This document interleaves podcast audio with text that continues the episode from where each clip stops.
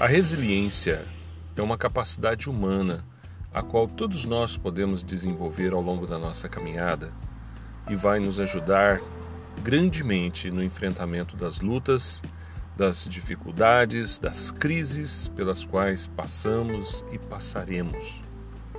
A resiliência tem a ver com a ideia do elástico, porque o elástico se estica e volta ao normal. Então, a resiliência traz consigo a ideia de elasticidade e resistência. Poderíamos acrescentar flexibilidade, perseverança e outras palavras correlacionadas. Você é uma pessoa resiliente? Como medir isso? Como entender isso? Diante das crises e dos dilemas, dos problemas que a vida traz, como nós temos reagido? Facilmente a gente pode observar se somos resilientes ou não. Quem ficou desempregado, por exemplo, precisa exercer a resiliência para poder se adaptar a essa realidade e poder então voltar a atuar no mercado de trabalho, talvez numa outra área.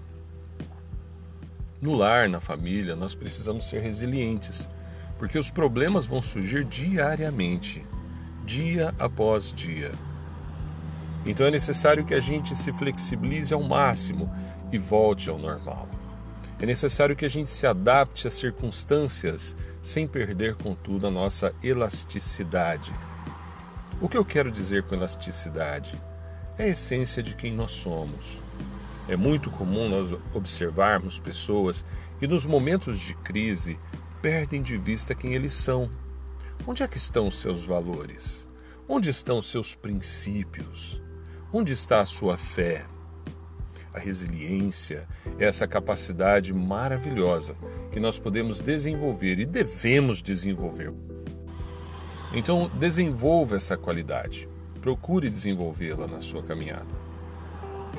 Eu me lembro a situação de uma mulher que, ao enfrentar o câncer, disse assim: Se eu tenho que passar por isso, eu passarei glorificando a Deus. Ela, na sua fé, se opôs à ideia de passar reclamando, murmurando ou xingando por essa dificuldade tamanha que é o câncer.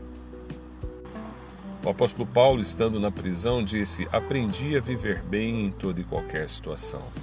Tanto sei ser honrado, como sei ser humilhado. Aprendi a viver com fartura e aprendi a viver com dificuldades com necessidades. O apóstolo Paulo é uma prova de que nós podemos desenvolver essa capacidade, a resiliência e suportarmos todas as aflições sem perdermos de vista quem nós somos, nossos valores, nossos princípios. Busque a resiliência, seja resiliente. Essa é uma virtude que vai fazer todos nós sermos mais felizes e coerentes.